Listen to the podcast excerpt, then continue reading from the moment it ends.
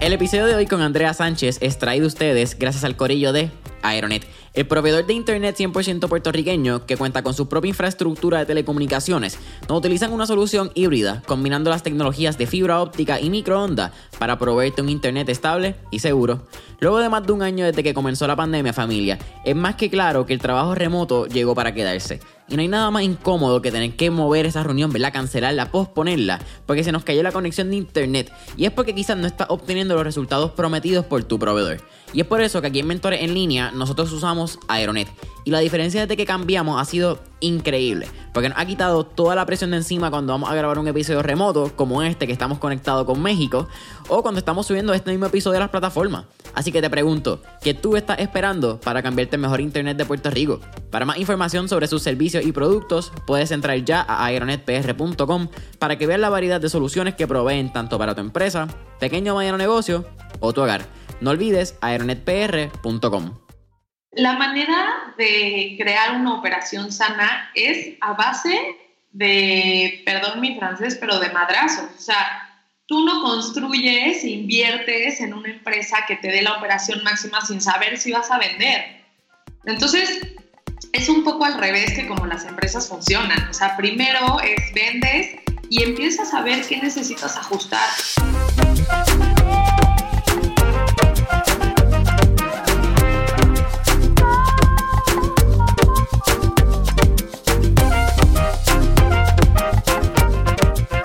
La que hay familia? Mi nombre es Jason Ramos y bienvenido a Mentores en línea, un podcast donde hablamos con los empresarios e influencers responsables por las marcas más destacadas, para que así conozcas quiénes son tus mentores en línea.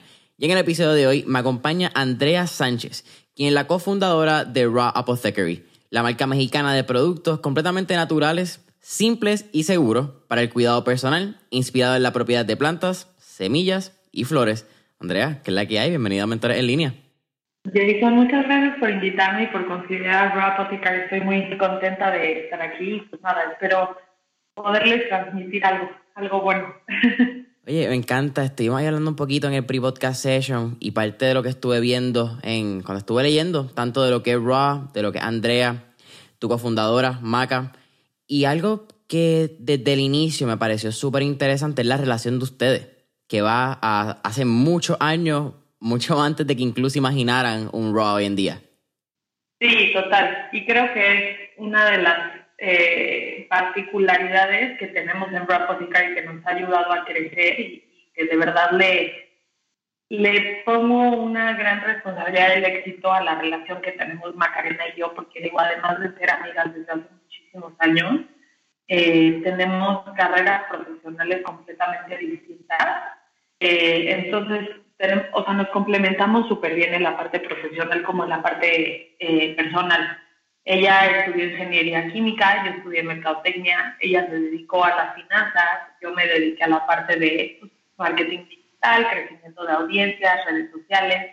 Entonces, cuando nos asociamos, digo que fue por un tema de amistad, pero de todas formas hacía mucho sentido esta sociedad por lo que podíamos aportar cada quien a cualquier proyecto, ¿no? Iba a ser muy complementario y de esa manera podríamos como que avanzar más rápido.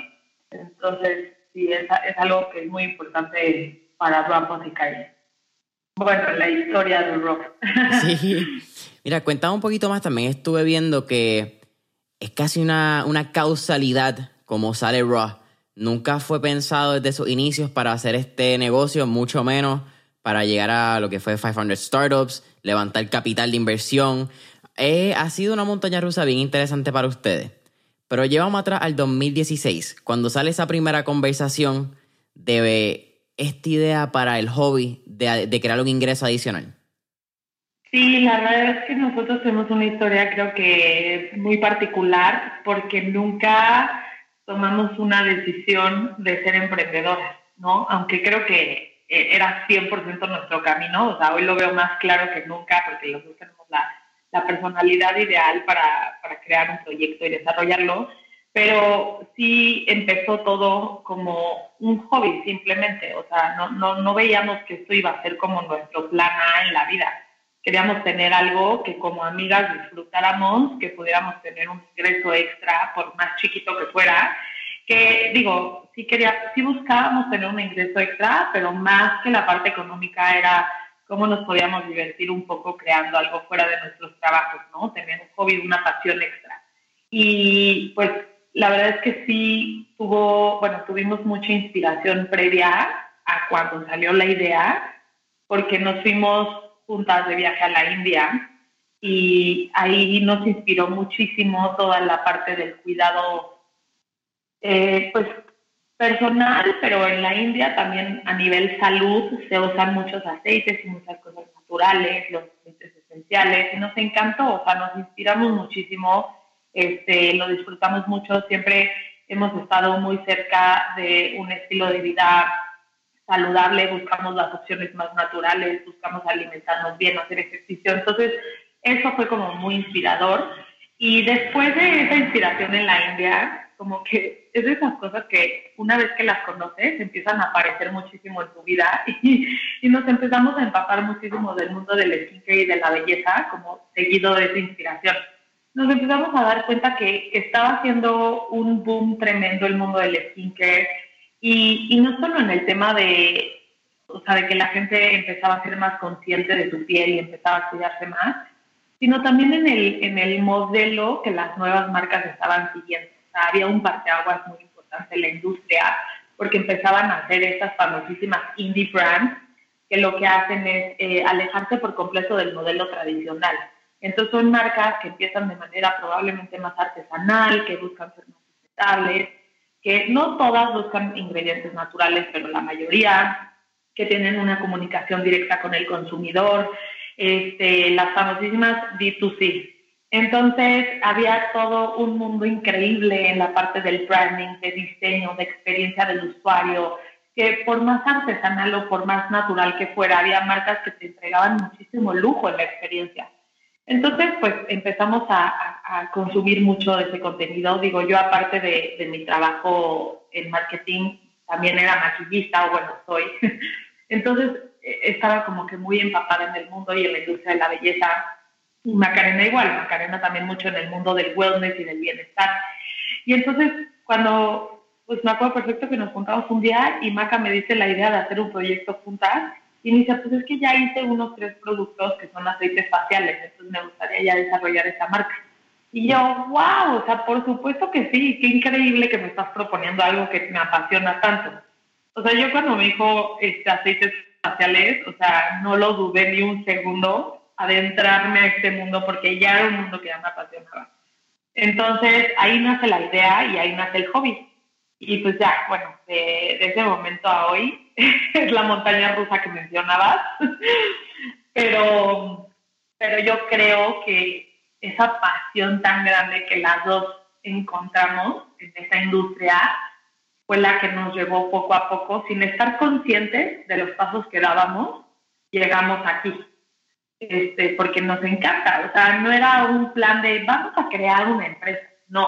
El plan era vamos a hacer lo que más nos gusta, lo que más nos apasiona y vemos a dónde nos lleva el camino.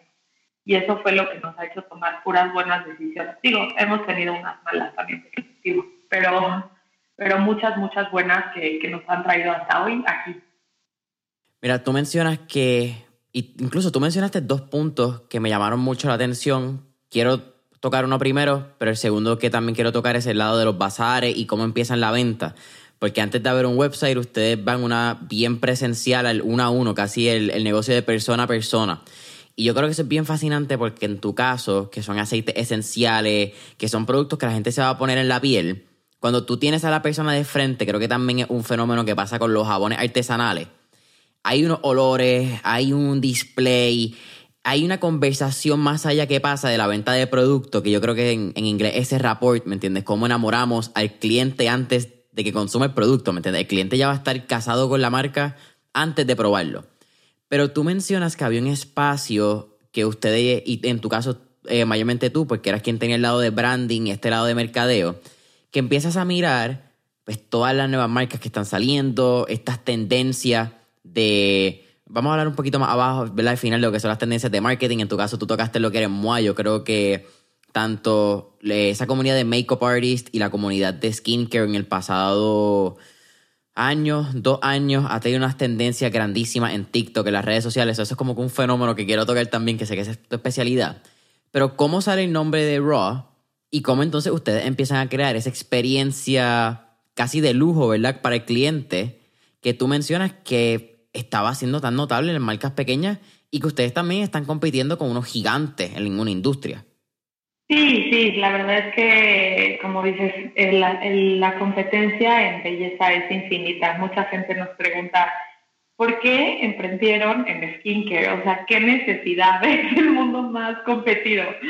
Eh, pero bueno, o sea, regresando un poco al, tema de los bazares, pues obviamente cuando empezamos como era un hobby, no, no buscábamos invertir ni mucho dinero ni hacer cosas que nos tomaran mucho tiempo, porque las dos en ese momento teníamos otro trabajo. Entonces, ese era el famosísimo side business, que, al que no le pones mucha atención. En ese momento eso era. Entonces, los bazares aquí en la Ciudad de México son bastante populares, pre-pandemia, claro. Digo, ahorita ya está empezando a arrancar un poquito, pero pre-pandemia eran muy, este, era casi una actividad de fin de semana, ¿sabes? No es lo mismo ir a una tienda departamental, a un retailer grande, que a un bazar. A un bazar vas con tu familia, eh, inclusive pues, puede haber como food trucks o restaurancitos en el bazar. Entonces, es una actividad como de fin de semana diferente, donde conoces marcas locales, donde sales con tu shopping eh, muy artesanal y muy local que te causa mucha satisfacción, porque igual y tienes piezas originales, piezas auténticas, marcas que igual y nadie conoce, que te causa como que un poquito más de emoción y, vas con toda la familia. Entonces, el bazar es un lugar como que muy bonito para darte a conocer, eh, muy como, pues muy versátil, muy amable eh, y, y, lo más importante es que es los fines de semana. Entonces, Macarena y yo podíamos en fin de semana dedicarle ese tiempo a Raw Apothecary para poder empezar a vender y a darnos a conocer un poco más. Entonces, así es como empezamos la venta. Era el camino más fácil, era el camino más obvio. Cualquier otro camino requería de más inversión, tanto de dinero como de tiempo. Y pues no, no, te digo, no teníamos esa disponibilidad de tiempo porque ni siquiera sabíamos que esto era lo que queríamos realmente hacer en un futuro. Entonces empezamos a, vender en bazares y como tú dices, esta, eh, esta relación de marca con personas one on one, donde tú puedes enamorar a la persona con el producto, es increíble. O sea, obtienes muchísima información del cliente y es una manera bien padre de comunicar tu marca. O sea, una conversación en persona no se compara con una conversación que tienes posteando una foto con un buen copy en redes sociales, ¿no? O sea, por más diálogo que quieras que sea digitalmente, el diálogo en persona siempre va a ser más fácil y mejor.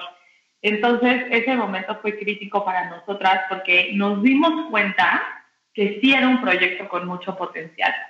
La gente le encantaba los productos, les llamaba muchísimo la atención el producto, la imagen, se acercaban personas de todas las edades, hombres, mujeres, niños, eh, y, la verdad es que si hoy pudiera sacar como la, los KPIs de venta, de que mi costo de adquisición, mi conversion rate de estar en bazares, bueno, creo que serían los números récord de la, del negocio, o sea, persona que se acercaba al puesto, persona que compraba, obviamente es venta de, o sea, cero inversión, cero, más que mi tiempo, de estar ahí, de venderlo.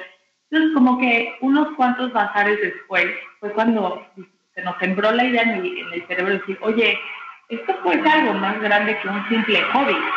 Y perdón que está pasando una cosa, No se preocupe.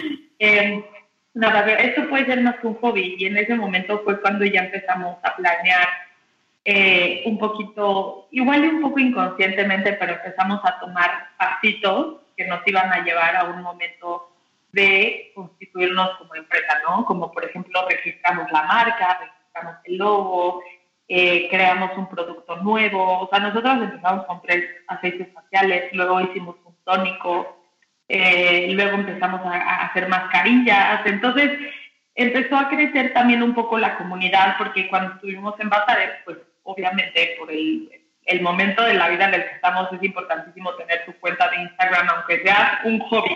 O sea, sea lo que sea que quieres hacer, tener un, un, medio digital que te acerque a más personas era importante. Entonces, hicimos nuestra cuenta en Instagram, la gente nos empezó a seguir en Instagram, la gente nos contactaba para recomprar. O sea, ya ni siquiera era un esfuerzo de, de venta one shot. Ya la persona que me había comprado en mi primer bazar ya me empezaba a escribir porque ya quería un nuevo aceite, ¿no? Ya quería uno nuevo, ya quería probar la mascarilla. Entonces, poco a poco se empezó a generar esa bolita de nieve que fue creciendo. Y la misma bolita de nieve que crecimos fue la que nos hizo tomar la decisión de ahora sí, como decimos aquí en México, poner toda la carne en el asador, ¿no? En que eso significa ahora sí todas las ganas, all in, este, go big or go home, ¿no? Entonces fue cuando Maca y yo me acuerdo que a finales del 2017 tuvimos una plática de fin de año, así como ya sabes, la cena de amigas de Navidad, y dijimos, ¿qué onda? Seguimos en Bazares porque también está muy cansado trabajar de lunes a viernes en una empresa y meterte a un bazar a vender de 8 de la mañana a 9 de la noche todo el fin de semana. O sea, no es un nivel de vida que, buscas, ni, ni siquiera te, te, da la parte económica como para motivarte a hacerlo. O sea, tampoco ganas mucho. De hecho, en todo ese año no ganamos un peso, porque todo el dinero que vendíamos lo reinvertíamos en comprar más frascos, en comprar más materia prima para fabricar más, para que entonces el siguiente bazar vendiéramos más. Y yo no veía un peso de eso, entonces te empiezas a cansar. O sea, ya no es divertido. Entonces ya llega un punto de quiebre en el que dices, o le meto todo para entonces sí ganar y motivarme y crecer esto, o I quit. O sea, aquí se termina el proyecto, estuvo divertido, el dinero que ganamos al bolsillo y vámonos. Y las dos dijimos, o sea, yo en ese momento ya quería buscar un cambio en mi vida profesional, ella también, tomamos la decisión y en ese momento eh, planeamos la tienda en línea. Dijimos, pues hay que lanzarnos a la parte de e-commerce y empezamos a construir la tienda en línea. Tuvimos unos cuartos errores ahí, porque obviamente no teníamos ni idea de ese mundo, o sea, ninguna de las dos tenía experiencia en el mundo del e-commerce.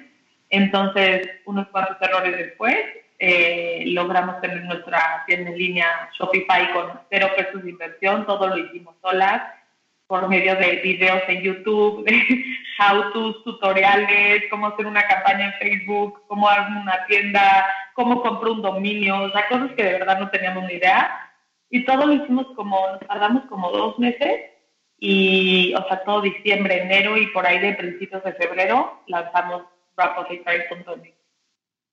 Ok, tú mencionaste algo que me llamó mucho la atención, Andrea, y es que si tú hubieses podido sacar los KPIs, los CAC y todas estas métricas de Bazares, ¿verdad? Fuese un, una maravilla compararlos con, lo que hoy en día. Pero es que también yo creo que esa es, la misma magia de, empezar un negocio por pasión, porque está amando lo que hace.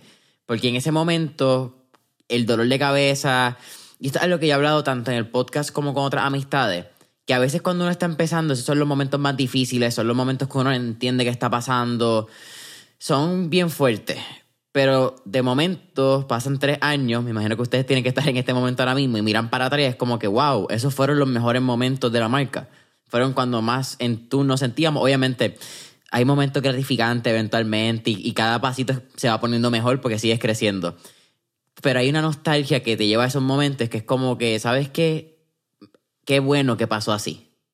Sí, yo agradezco muchísimo el camino que tomamos y la historia porque nunca hubo un estrés máximo al principio de crecer a cierta velocidad o de lograr algo, porque realmente lo que queríamos lograr era pasarla bien, ¿no? Lo que queríamos lograr era hacer algo por la amistad que, que teníamos Macarena y yo, eh, la satisfacción de tener una marca propia de belleza, de skincare, eh, no, no había una presión ni de meta de ventas, o sea, nosotras con sacar, con quedar en punto de equilibrio de lo que habíamos invertido en el bazar, era suficiente. Entonces, yo sí siempre lo digo, bendita ignorancia porque gracias a esa ignorancia logramos tomar decisiones acertadas con mucha paciencia, con mucha tolerancia, sin desesperarnos.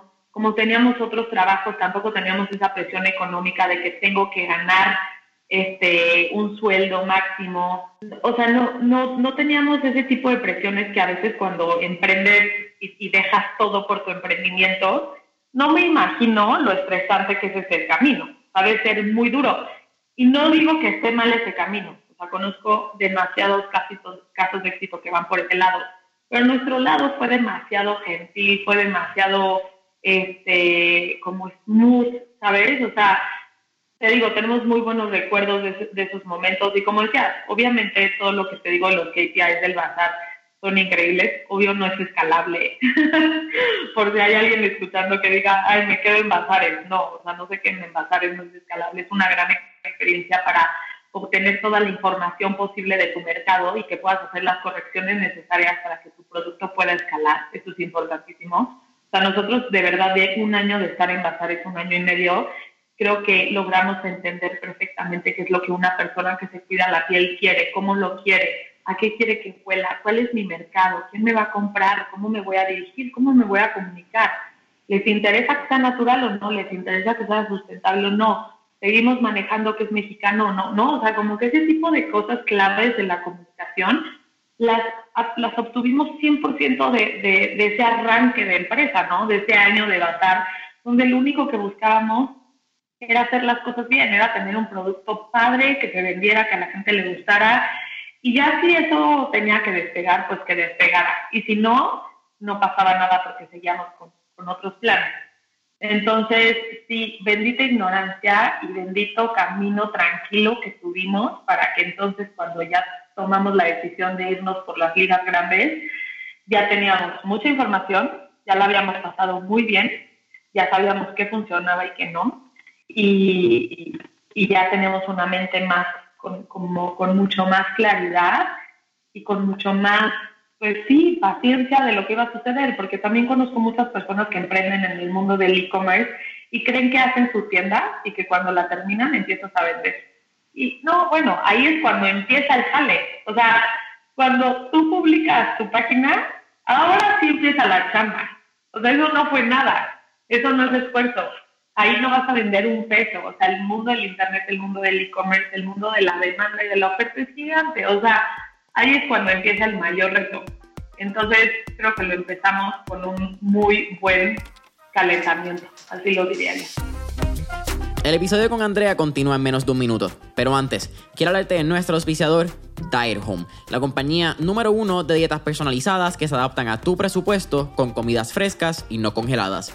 Lo maravilloso de Diet Home, familia, es que aparte de traerte la comida fresca y el delivery que tienen en todo Puerto Rico, Diet Home se asegura de que puedan mantener un estilo de alimentación saludable y balanceado. Pero si me preguntas a mí, lo mejor que tiene Diet Home es que te abre la cabeza a un mundo de oportunidades cuando viene el menú. Suena medio loco, pero no fue hasta que yo comencé con Diet Home que probé la lasaña de berenjena y me enamoré de la pizza con harina de almendra. Que by the way, el que no la haya probado, hágase el favor usted mismo y pruébela. Y si tú sigues estos próximos 5 pasos, tú también puedes comenzar tu nuevo estilo de alimentación hoy. 1. Entra a diethomepr.net o baja su aplicación en el App Store. 2. Elige el plan de tu preferencia. 3. Dale checkout y completa tu orden. 4. Espera la comodidad de tu hogar u oficina mientras hacen tu entrega. Y 5. Disfruta de la fresca y rica comida que Diet Home tiene para ti. Para más información, entra ya a diethomepr.net o llama al 787-754-5616.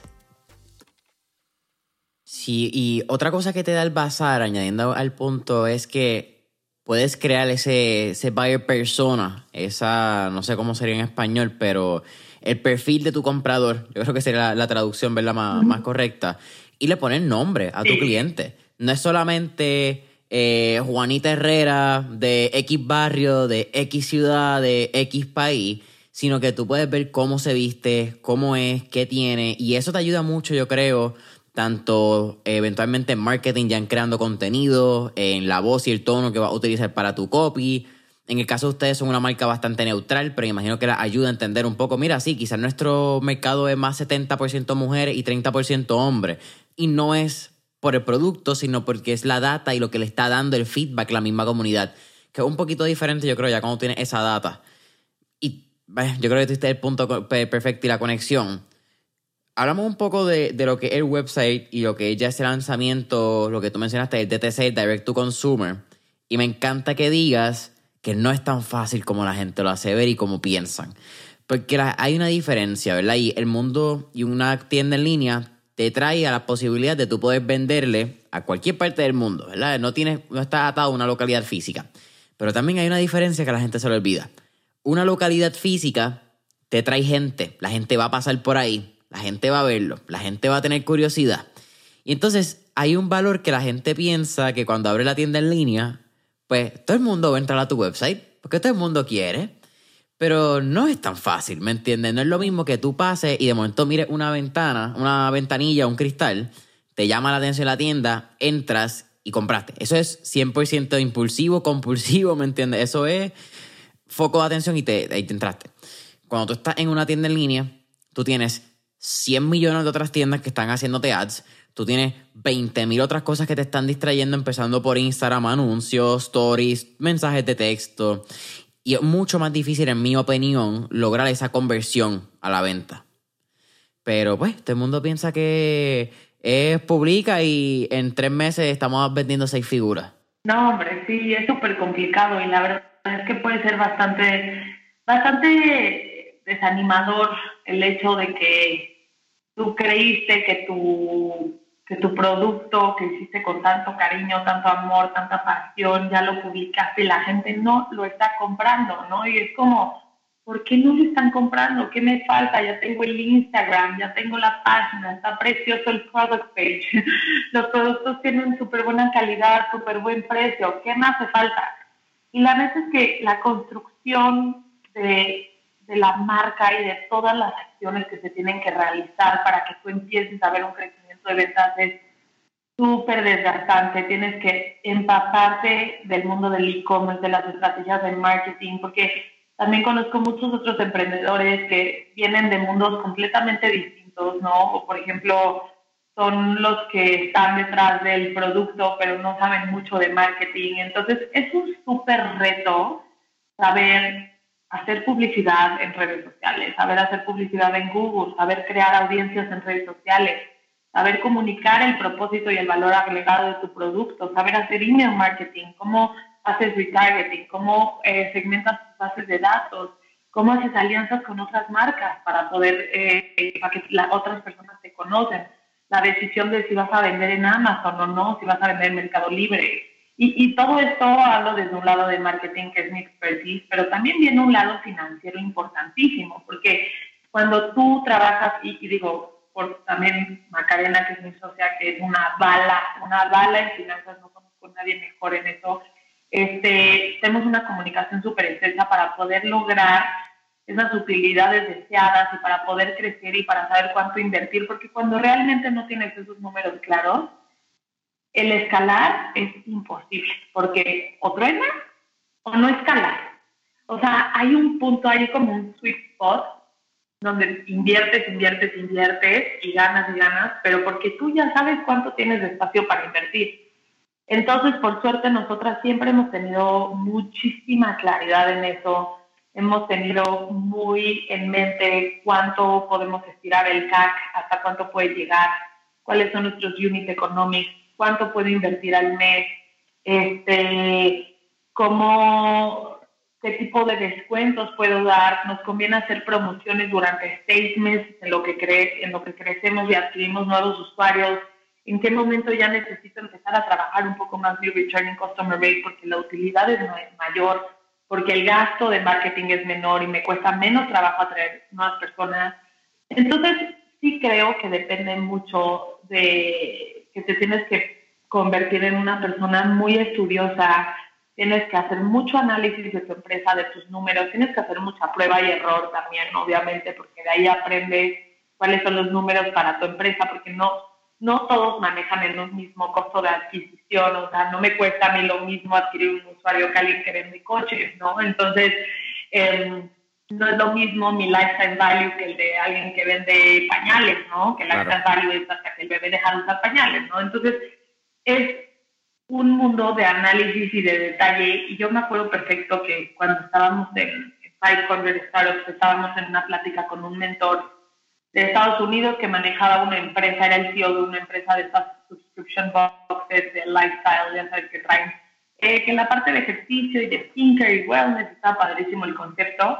Y le pregunté, oye, a ver, si tuvieras que escoger una sola cosa para crecer tu marca y para vender, ¿cuál escogerías? ¿No? O sea, escogerías hacer buen contenido, escogerías hacer buena publicidad, escogerías tener una gran estrategia de email marketing, escogerías PR, escogerías influencer marketing, escogerías alianzas. Y me contestó, no, tienes que hacer todo. Y dije, no, pero no me da tiempo, o sea, escoge una.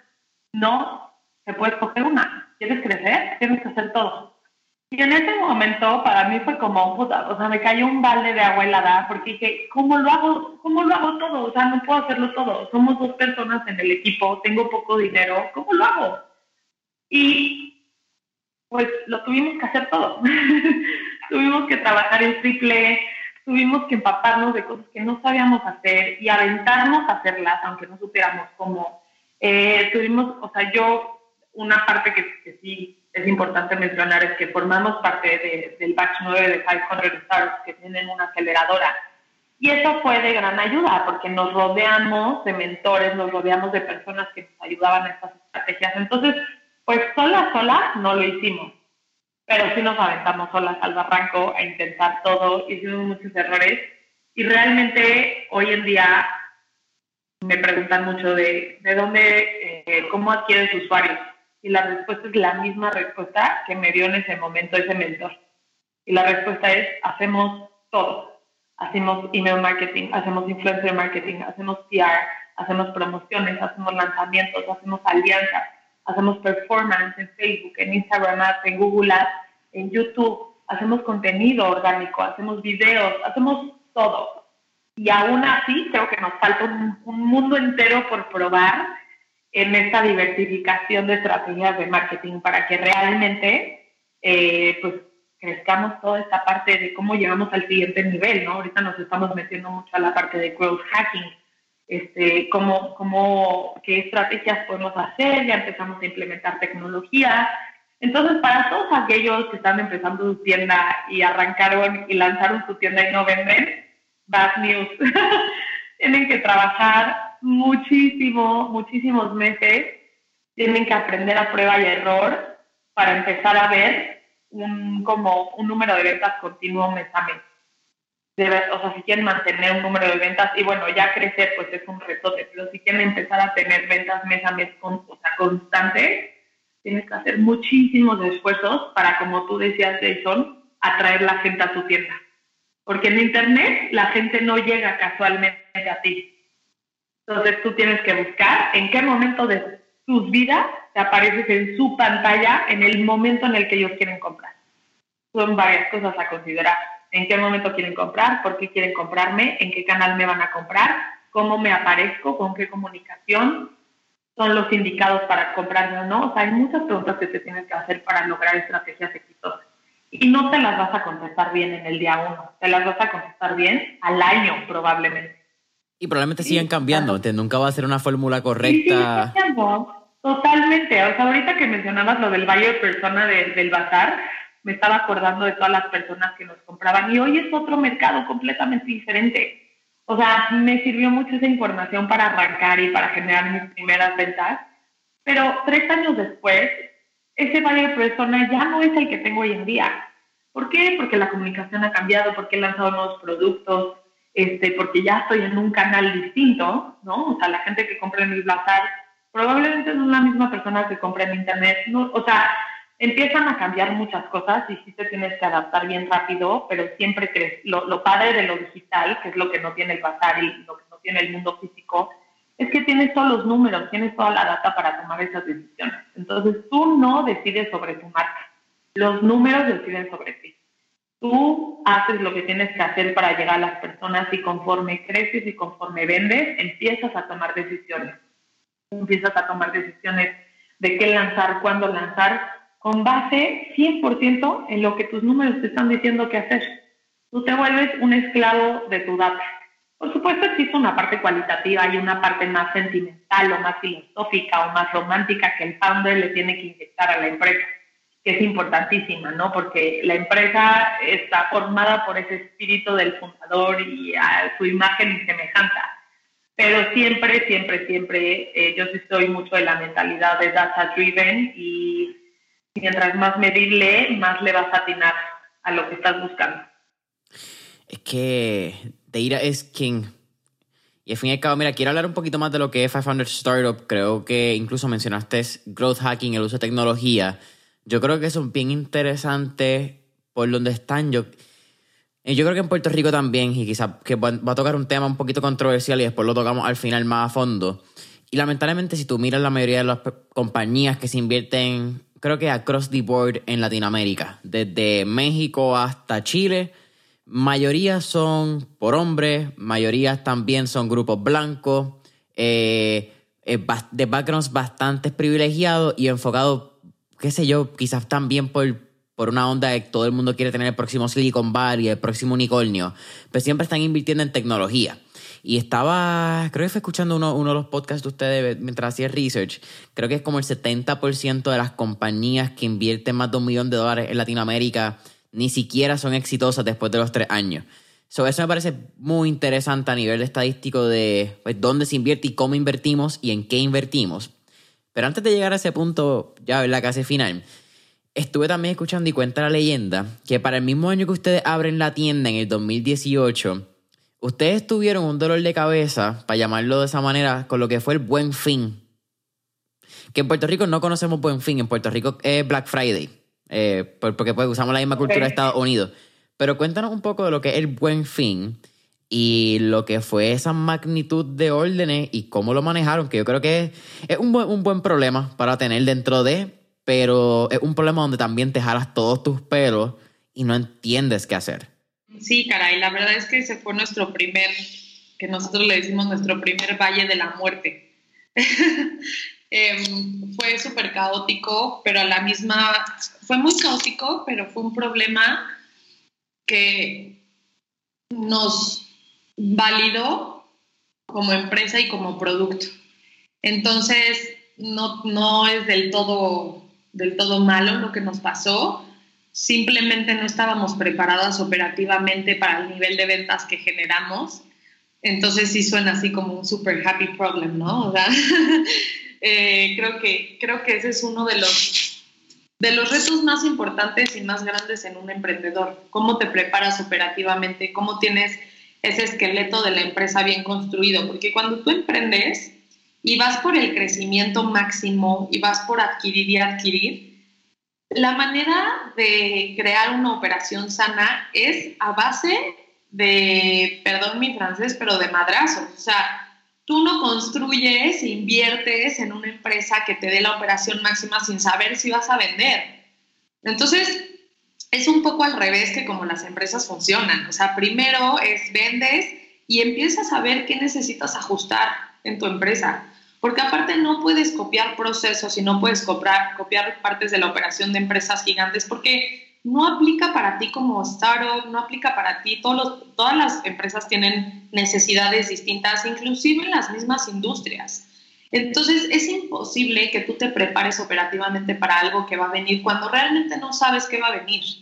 Entonces, hoy en día ese problema ya lo veo, o sea, nos ha pasado un millón de veces cosas peores, pero como fue el primer, como, el, primer pues, error, entre comillas, que tuvimos, lo, lo, vimos, lo sufrimos mucho y agrandamos mucho el problema. Entonces, hoy creo que es la única, que no había otro camino. O sea, si tú me preguntas hoy cómo hubieras eh, evitado ese problema, la respuesta es, era inevitable. O sea, tenía que suceder, tiene que suceder que tú empiezas a vender y que te trabas del lado operativo y te trabas del lado logístico para entonces darte cuenta que necesitas invertir en la logística y necesitas invertir en la operación.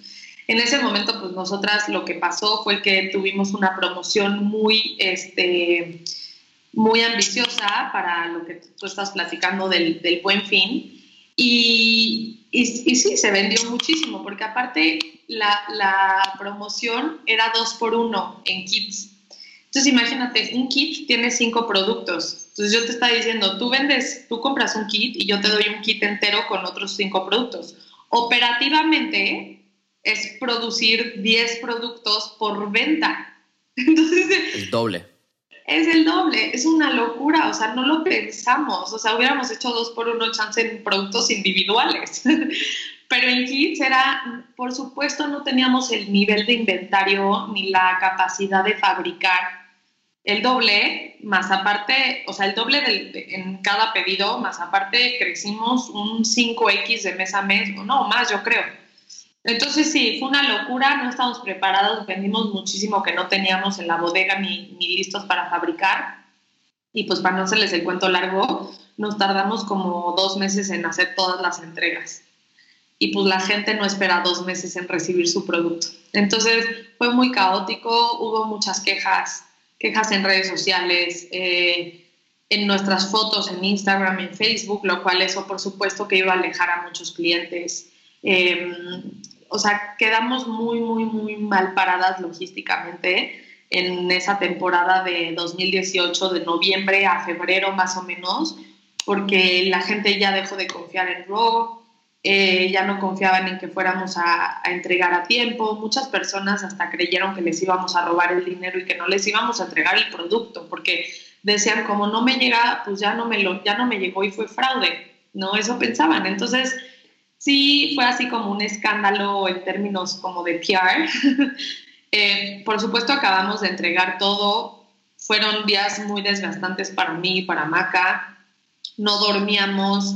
Yo veía la parte de servicio al cliente. Entonces, te juro que, o sea, fue un golpe así emocional muy duro estar recibiendo más de 20 mensajes al día con quejas terribles, insultos terribles de las personas porque no habían recibido su producto. Eh, fue muy cansado, fue muy duro. Como emprendedora es el momento como que más duro de, de, mi carrera porque sí me lo tomé muy personal. Obviamente cuando atacan un proyecto tuyo de esa manera no es lo mismo que cuando te va mal en una chamba en una empresa que no es tuya. Y la gente o, también ataca a la persona, lamentablemente. También, ¿no? La gente nos dimos cuenta que si es verdad eso que dicen que la gente en, en, redes sociales cuando tienes un perfil y no eres una persona, te atreves a decir lo que sea. no tienes pelos en la lengua y te vuelves mucho más agresivo. Este, entonces sí, fue, fue como muy desgastante y muy, muy feo. Pero como te decía al principio, o sea, validamos que era un producto que la gente quería, que se podía vender mucho y que con el esfuerzo que hicimos logramos ese nivel de ventas, pues imagínate si hubiéramos hecho un... Bueno, más bien, nos imaginamos en ese momento, pues si, si esto logramos con una promoción de dos por uno, lo que no vamos a lograr con miles otras estrategias de promociones, de lanzamientos nuevos, referrals, un programa de rewards, eh, qué va a pasar, o sea, ¿no? Como todas esas estrategias chiquitas de, de, pues, de, de growth. ¿Qué pasa si hacemos un subscription model? ¿Qué pasa si, si lanzamos una iniciativa con embajadores de marca y promocionamos con códigos de descuento? O sea, si eso logramos con una sencilla promoción, ¿qué no íbamos a lograr? Entonces fue un punto difícil, pero un punto crítico en el crecimiento de, de la empresa. Tú también mencionaste algo ahorita, Andrea, y es la importancia de tú tener distintos ángulos cuando haces una tienda en línea. Y a veces, cuando uno empieza una marca que es enfocada a nivel digital, siempre pensamos en tener más ventas, en más clientes, en más órdenes. Pero tú mencionaste la importancia de, de la data, ¿me entiendes? De AOV, cuánto es ese, ese promedio de orden donde compran. Porque tú puedes tener 100 órdenes donde te compren 5 dólares americanos, ¿verdad? 5 USD y son 500 dólares, pero si tienes 50 órdenes, donde te venden 15, donde te compran 15 dólares, tienes más. So, órdenes no necesariamente equivale a cantidad de ingresos. So, es bien importante, no solamente el AOV, pero otro punto que me parece más interesante que tú tocaste es el porciento de clientes que vuelven, ¿verdad? Returning eh, Client eh, Rate, una creo que es el, la, la estadística en Shopify. Y eso es genial porque tu costo de adquisición es menos. No tienes que depender de tener que estar haciendo anuncios, de tener que estar comprando tu cliente, porque tu cliente compra one time, lo que hace que mantiene tus costos de anuncio y publicidad bien altos. En este caso, tú sabes que una vez compra, pues, qué sé yo, tienes un 25% de probabilidades de que ese mismo cliente que ya tú gastaste 5 o 6 dólares en ese ad que compró, pues no tienes que usarlo otra vez para él, sino que él ya probablemente vaya a comprar. Y ese tipo de estrategia, igual lo que tú mencionaste de los rewards, creo que aporta muchísimo a que los clientes vuelvan.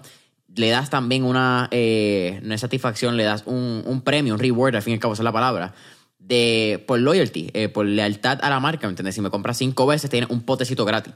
Pues claro que yo voy a comprar cinco veces. Yo creo que la mitad de mi generación compra en tiendas por eso mismo. Mi hermana es, eh, mi hermana también eh, es fanática de MOA, ¿me entiendes? Makeup artist, te encanta todo lo que es ese mundo.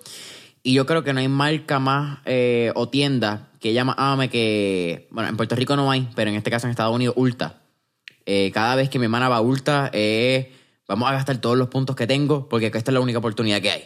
So, eso es bien interesante en tendencias de consumo para los clientes. Yo creo que, que, hayas traído eso es, genial porque es una mirada más allá que simplemente vender a través de una tienda en línea. Sí, y, y la verdad es que me atrevo a decir que es más sencillo la parte, o sea, tú tener una estrategia de adquisición pura o sea, es complicado, pero ya que te empiezas a enfocar en mejorar esas métricas de retención, es donde empieza el juego.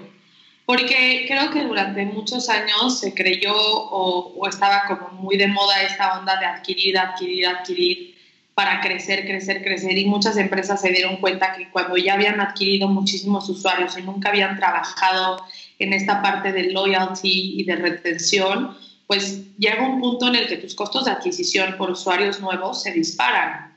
O sea, tú no puedes, el, costo de adquisición por usuario nuevo va en aumento. Mientras más creces, más caro.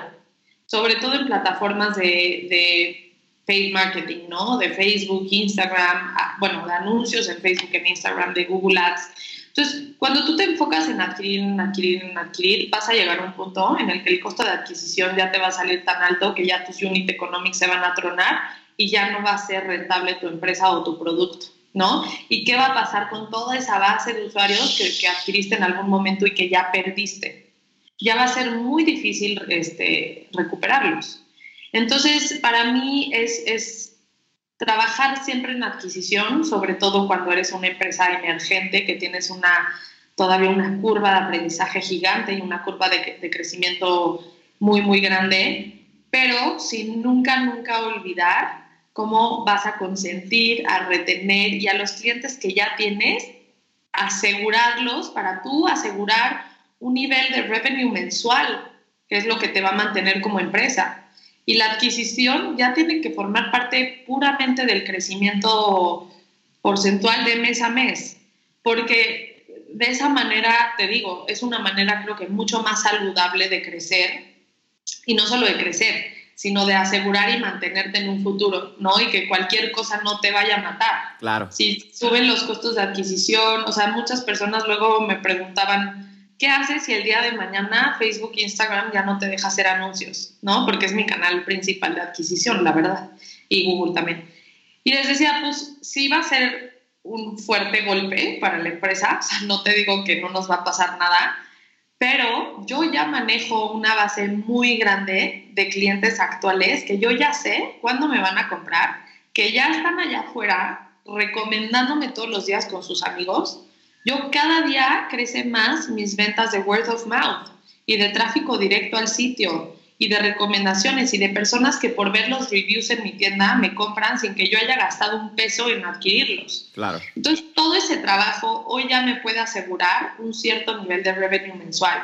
Y obviamente cada vez trato de crecer un poco más todas esas ventas que vienen de word of mouth porque son ventas mucho más efectivas, son ventas más baratas, digo, la industria es muy grande y está muy fragmentada, entonces lo que yo como skincare tengo por crecer en adquisición de nuevos usuarios es gigante, ¿no? Yo en la industria en la que estoy, en el momento de, vida de la empresa en la que estoy, no puedo perder de vista la adquisición, pero sí estoy trabajando muchísimo en esa seguridad y en esa lealtad y en ese returning rate y en el lifetime value, cómo hago para tener más productos que satisfagan las necesidades de las personas que hoy ya compran en el tema de wellness. Yo hoy vendo skincare, pero una persona pues, también usa shampoo, ¿no? También usa desodorante, eh, las personas que tienen, los hombres con barba, ¿qué onda con el maquillaje? O sea, todavía hay una categoría gigante por abarcar para un cliente que ya tengo, que ni siquiera me va a servir para, probablemente me sirva para adquirir nuevos usuarios, los nuevos productos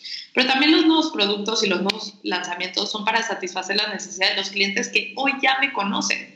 Entonces es un súper low hanging fruit tener esa data y al cliente que ya tengo preguntarle, ¿qué más te hace falta? ¿Cómo le hago para que tú gastes más dinero en mi tienda? Y esa es una manera más fácil también de lograr aumentar el ticket promedio, por lo tanto aumentas las ventas.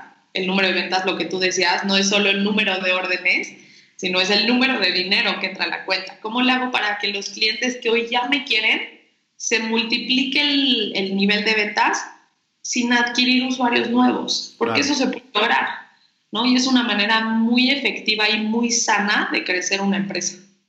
Ustedes también tienen en el, en el website, ustedes tienen lo que son los upsells y otros mecanismos de aumentar ese valor del ticket, como tú mencionas, que es bien importante. Y tampoco quiero decirlo, ¿verdad? De una manera que la gente diga, wow, pero si estoy empezando, pues ¿cómo hago todo esto? Porque puede ser, eh, te sobrecarga. Pero son distintos escalones que uno tiene que ir haciendo mientras quiere llevar la marca, desde como tú me dijiste, una marca emergente a una marca que es sostenible con un crecimiento mes a mes que uno realmente puede mirar y puede entre comillas, predecir, porque tampoco es que tú predices el crecimiento de tu marca, ¿verdad? Pueden pasar cosas que igual lo crecen como igual te joden. Yo creo que la pandemia fue una de esas cosas que nadie se esperaba. Pero en ese caso, tú por lo menos puedes tener un marco y una seguridad de lo que, pues, cuánto está creciendo y cuál va a ser ese mes a mes que tú mencionas. Sí. Me parece muy interesante y hablamos un poco de, estamos hablando un poco casi del lado financiero y hemos hablado mucho de tu socia, de tu cofundadora, Macarena. Y me parece increíble la historia desde un inicio, lo que estamos hablando, ¿verdad? Cómo sale esa idea, ustedes se conocen de chiquita. Pero lo que no hemos hablado es cuán difícil ha sido también bregar con tu mejor amiga, ¿me entiendes? 24-7. Pero igual, ¿cuál ha sido la lección más grande que has aprendido de esa relación?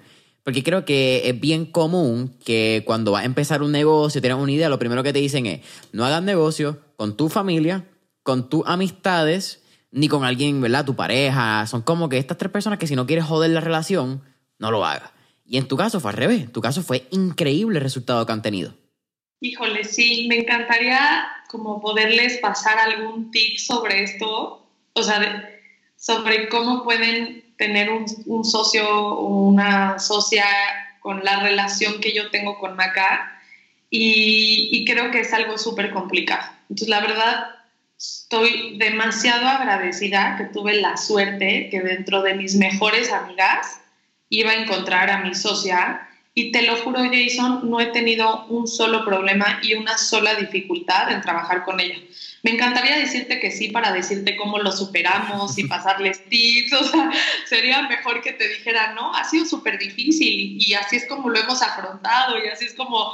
Y la verdad es que no hemos tenido ninguna dificultad. Estoy segura estoy segura que va a existir en algún momento, porque es imposible que, que estemos de acuerdo en todo durante toda la vida de Rosa. Nosotros somos muy ambiciosas y tenemos un plan con una visión a largo plazo. Queremos estar muchos años más trabajando en esta empresa.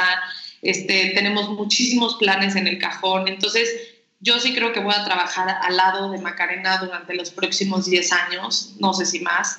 Em, y, y lo que sí les puedo decir es que Macarena y yo tenemos una capacidad enorme de decir las cosas y de tener conversaciones incómodas sin prejuicio alguno y sin que se nos dificulte. Sabemos separar muy bien la amistad del negocio y cuando se tienen que tocar temas difíciles, los tocamos con toda la libertad y con toda la confianza que nos tenemos la una a la otra, sin tener miedos, porque a veces te da miedo tener una conversación con tu socio porque qué va a pasar si la otra persona no está de acuerdo, qué va a pasar si no llegamos a un punto medio. Y ese miedo lo único que hace es atrasar cosas que luego se van generando y se van guardando en un cajón y cuando las guardas en un cajón, entonces sí se puede convertir en un problema, sí se puede convertir en una pelea. Entonces nosotras somos, ahora sí que traemos mucho esta filosofía de radical candor, ¿sabes? Este, ¿Qué se necesita para la empresa? ¿Qué hablamos? ¿Cómo lo hablamos? No nos da miedo tocar temas o fibras sensibles entre nosotras. Y lo más importante es que desde el día uno hemos tocado el tema de la visión muchas veces. O sea, la visión cuando fundamos Raw la platicamos y las dos estuvimos de acuerdo. Cuando lanzamos la tienda en línea, volvemos, volvimos a retomar la visión de Raw y volvimos a estar de acuerdo. Cuando entramos a 500, cambió la visión y dijimos, bueno, ya estamos entrando a este mundo de VCs a este mundo de la inversión, del, del fundraising. Esta va a ser la visión de Ross. ¿Seguimos de acuerdo? Sí, seguimos de acuerdo. Volvemos a levantar otra ronda, obviamente la visión volvió a cambiar, las cosas se empiezan a, a, volver un poco más complicadas porque el crecimiento es más ambicioso, porque lo que queremos es lograr es más grande y es personalmente y profesionalmente, ¿quieres lo mismo que yo en este momento? Sí, venga, pues entonces con todo. Y cada vez que hay un hito importante en la empresa, cada vez que hay un cambio importante en la empresa, se vuelve a retomar la visión y se vuelve a platicar y volvemos a ver si, si nuestras vidas personales hacen match con la visión de esta empresa, porque cuando tú eres emprendedor, tu vida personal y profesional se hacen una mezcolanza. Entonces, los sacrificios que tienes que hacer son enormes. Entonces, es cómo encontramos este balance las dos para crecer lo que queremos crecer como emprendedoras y como empresa, sin perder nuestra amistad, sin perder nuestra vida personal. O sea, para nosotras siempre ha sido muy importante eh, pasar tiempo con nuestras familias, con nuestros amigos, tener tiempo de ocio, poder viajar una vez al año o dos si se puede. Entonces, respetamos mucho lo que personalmente buscamos y queremos en la vida para que sea cómodo y combine con lo ambicioso y lo agresivas que queremos ser en la vida profesional. Y esa conversación la tenemos muy seguido, muy seguido. Entonces, cuando vienen cosas difíciles, ya no estás de cero con tu socio o con tu socia, ya sabes más o menos qué es lo que está buscando cada quien ya no es tan complicado decir las cosas como son, ya no llegas con sorpresas, porque son conversaciones que se tienen de manera muy habitual y que te acercan a querer lo mismo que tu socio y que tu socia. Entonces, para nosotras eso ha sido clave para no tener problemas, clave, clave. Y creo que se nos ha dado muy bien y eso es lo que nos ha alejado de tener disgustos o dificultades. Ahora sí, tú también traíste el, el tema Cuenta un poquito más de lo que fue la experiencia de entrar a 500 Startup y entonces pues también levantar fondo, rounds con la, lo pequeño, ¿verdad? El monólogo que mencioné anteriormente de que son mujeres levantando un round en quizás en una industria no tan atractiva para el VC actual, ¿verdad? Y, y lo digo con todo el respeto, tratando de ser lo más también transparente posible, porque creo que hay un afán de encontrar este unicornio, esta tecnología maravillosa. Eh, y, no es cool, ¿verdad? No, quiero tampoco menospreciar, porque recientemente usted, en México salió el primer unicornio, que fue Kavak con, con Carlos, y está increíble. Eso es lo que también deberían buscar y todo el mundo aspira a eso. Pero no es tan fácil como invertir en 10 compañías y que de esas 10, 9 van a ser unicornio. No, no, y de verdad que tienes toda la razón en eso, porque si, si hemos visto o sea, no hemos tenido muchos retos en cuestión de acercarnos a bicis por, porque estuvimos en 500, entonces estamos como muy metidas en el ecosistema emprendedor y de bicis en México. Eh, eso no ha sido dificultad para nosotras, pero como dices, esa parte de buscar puros unicornios en tecnología, pues definitivamente no, has, no hemos sido la empresa a la que todos los bicis se le acercan. Pero curiosamente, la pandemia dio un giro inesperado y ahora sí tenemos todos los ojos en la empresa. ¿Por qué? Porque ya nos dimos cuenta lo que el consumidor busca en, las marcas, en el comportamiento de consumir en, en línea y cómo una marca como la nuestra, que vende productos por medio de una tienda online y que tiene construida una marca y una comunidad, puede sobrevivir e inclusive crecer de manera potencial en una pandemia. Entonces, para nosotras, de verdad que fue, pues, un crecimiento grandísimo el hecho de que hayamos pasado por, por la pandemia, nos benefició muchísimo, a diferencia de pues muchísimos otros negocios que se vieron sumamente afectados por el lockdown y la cuarentena, porque nosotros pues no dependemos de que la gente esté en la calle o no, ¿sabes? O sea, claro. I can deliver.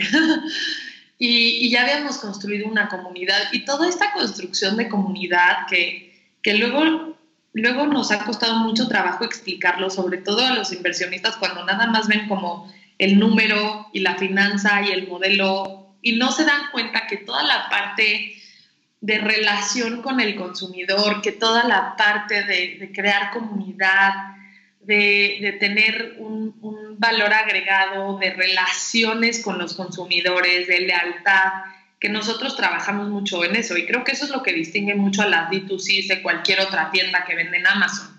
Hay muchas marcas que están especializadas en crecer en marketplaces y que no construyen marca. Y, nosotros nos hemos dedicado a crecer marcas 100%, ¿no? ¿Cómo logramos ser una love brand?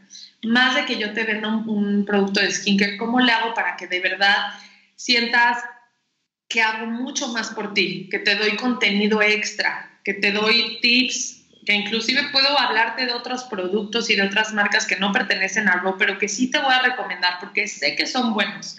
Entonces es ponerte en una posición lo más humana posible como marca y eso hizo que la pandemia también nos ayudara mucho porque nos tenían en la mente. Agradecieron mucho todas las iniciativas que hicimos, pasamos muchos tips de bienestar, Hicimos muchos descuentos durante la pandemia para que la gente pudiera, que, estuviera teniendo un momento complicado financiero, que de todas formas pudieran tener su rutina de skincare y darse unos momentos de apapacho y consentirse y sentirse bien. Entonces, ese tipo de acciones te acercan mucho al consumidor y eso vale mucho. Entonces, sí creo que la pandemia fue un parteaguas en el mundo VC, porque ahorita creo que ya se empiezan a interesar un poco más eh, y, es un momento crítico porque ahorita justo estamos levantando una ronda. Entonces, pues, te lo platico libremente porque te di, ha sido un poco más sencillo el que nos acepten la llamada, el que lean nuestros correos, ¿sabes? O sea, ya no es el mismo reto de hace tres años, que sí definitivamente no éramos el modelo más atractivo para un DC. Ahorita cambiaron un poco los papeles, entonces creo que estamos en el momento correcto, en el lugar correcto y, este, y sí, o sea, sí, sí traemos mucho esta visión de inyectarle dinero a la empresa para poder lograr los planes de crecimiento que tenemos, que son bastante agresivos. Eh, queremos, como te comentaba hace poco, el mercado está demasiado fragmentado en Latinoamérica, no hay un, no hay un líder claro en belleza sustentable y natural. El lugar ahí está. Entonces, yo no aspiro a ser un unicornio, yo aspiro ser la empresa número uno de belleza natural y sustentable en Latinoamérica y ojalá en el mundo en los próximos 10 años. Entonces, si eso me va a llevar a ser un unicornio, qué fregón, pero si eso no me va a hacer, llevar a, ser un unicornio, no me importa porque más que la evaluación, lo que busco es abarcar casi todas las categorías de bienestar y de cuidado personal formulando productos que sean lo más natural posible o que formen parte del movimiento Clean Beauty y siendo lo más sustentables posibles. ¿no? Esa es como nuestra manera de dejar nuestro granito de arena en este mundo que, que ya nos estamos terminando. Entonces, esa realidad es mi objetivo. Sí, como te contaba, si eso me lleva a ser un unicornio, pues está padrísimo, qué orgullo ser el, un unicornio de dos mujeres fundadoras en el mundo de belleza en Latam pero si no me llevas a un unicornio, creo que ese no es el propósito y creo que el propósito de un emprendedor nunca jamás tiene que irse por el lado de la evaluación o del levantamiento de capital. Tiene que irse por cumplir esos objetivos que te pusiste como misión al principio. Y es fácil perderse, es muy fácil perderse cuando estás en el mundo de VCs y de fundraising porque te empieza a llamar esta onda de crecer más, ¿no? Y ese ego booster de que tu empresa cada vez tenga una evaluación más grande, te come pero tú tienes que acordarte por qué creaste eso, qué problema estás solucionando y apegarte a esa solución y nunca perder la pasión de resolver esos problemas. Porque cuando pierdes la pasión de resolver esos problemas y te enfocas en la evaluación y en la parte del unicornio, pierdes calidad en tus servicios, pierdes calidad en tus productos y esa parte que te platicaba de realmente trabajar en retención y en lealtad se termina. Entonces creo que va por ahí creo que también pierdes calidad de vida cuando estás bien enfocado en levantar fondos porque te comes, te chupa la vida y es intenso.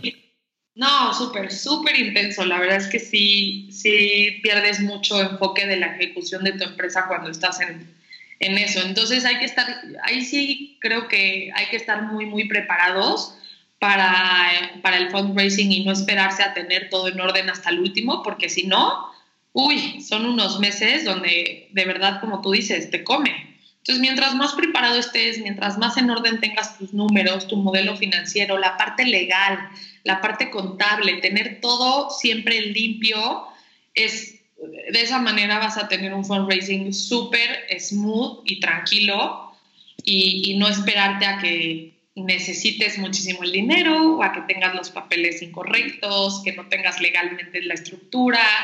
Eso, eso se tiene que ir trabajando poco a poco, inclusive si no estás levantando una ronda, porque si no, en el momento en el que lo necesites, se te va a alargar, te va a tronar. ¿Qué están levantando por curiosidad? ¿Sería o eh, semilla? Todavía estamos en semilla.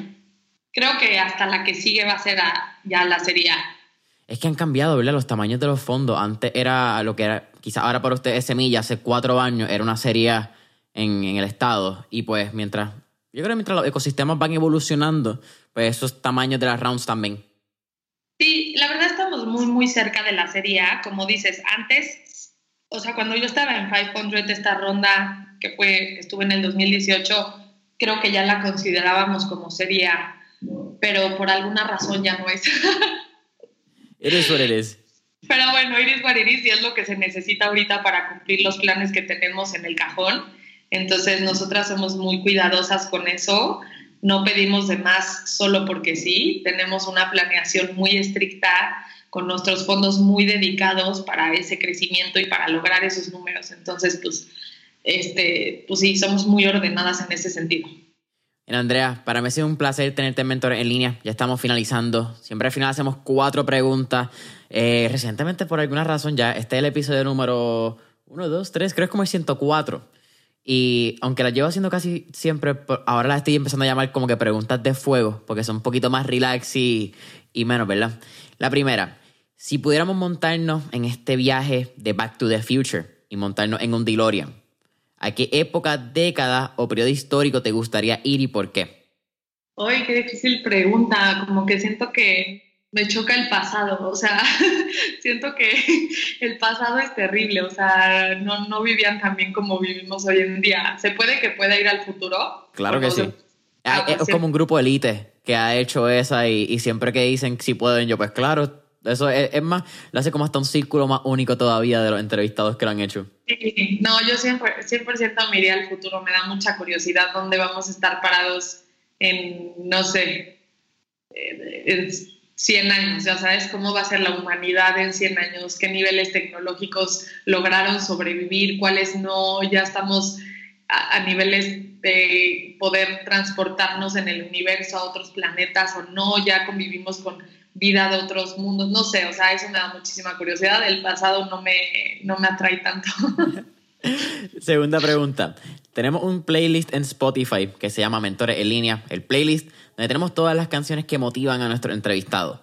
Así que, con eso dicho, ¿qué canción motiva Andrea Sánchez? ¿Qué canción motiva?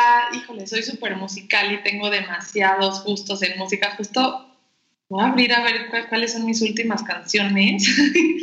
Ahorita escucho demasiado la canción de Your Song de Elton John, que es la que sale en la película de Moulin Rouge, pero no sé si me motiva o sea, me gusta mucho, pero no sé si me motiva. Pero bueno, me quedo con esa porque es la que tengo más presente.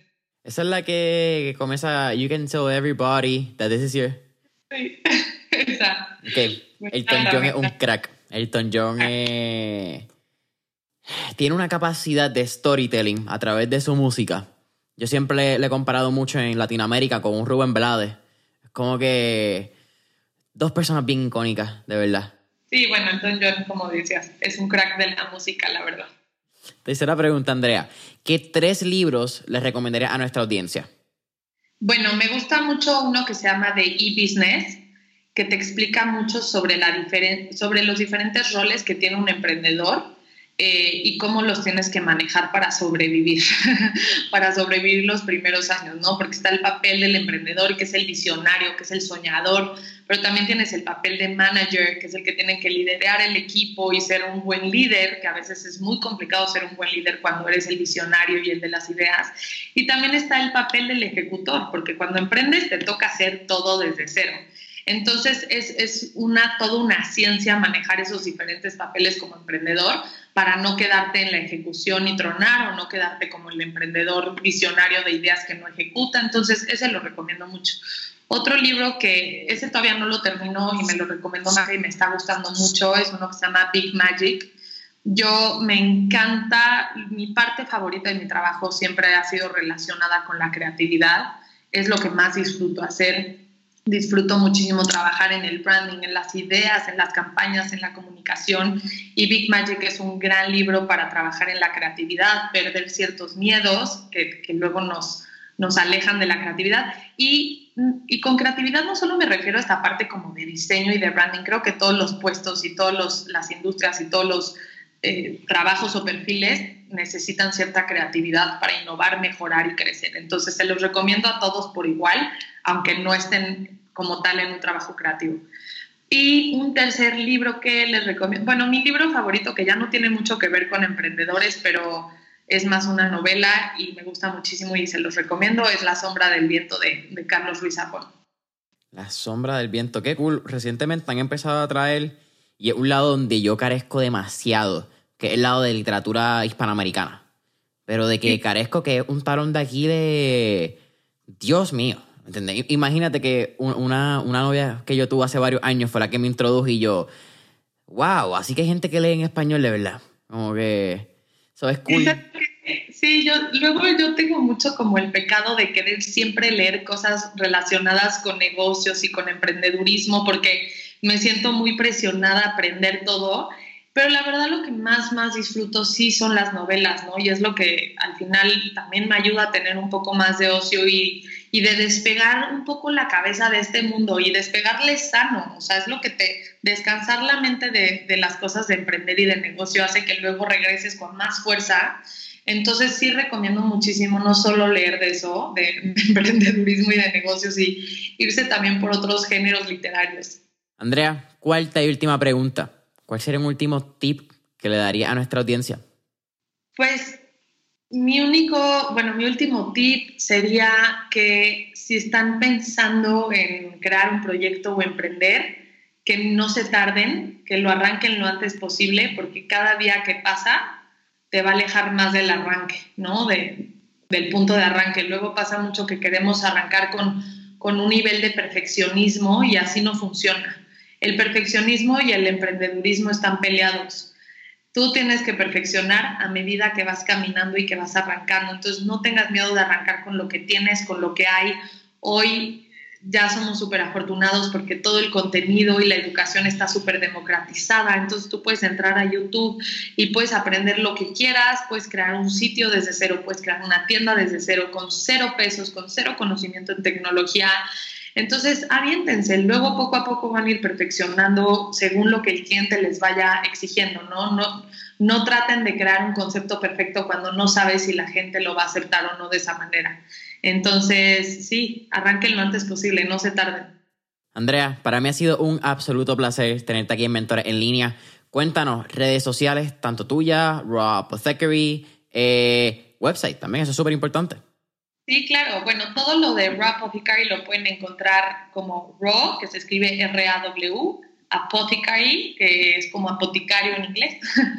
eh, en la página es www.rawapothecary.mx, en redes sociales igual, arroba raw-apothecary. Y bueno, si algunos de ustedes tienen una duda o me quieren consultar algo, con mucho gusto estoy en Instagram como Andrea Sánchez. Familia Mentores en Línea, no olviden darnos like y follow en Facebook e Instagram como Mentores en Línea. Deja tu comentario, cinco estrellitas, subscribe en Apple Podcast, follow en Spotify.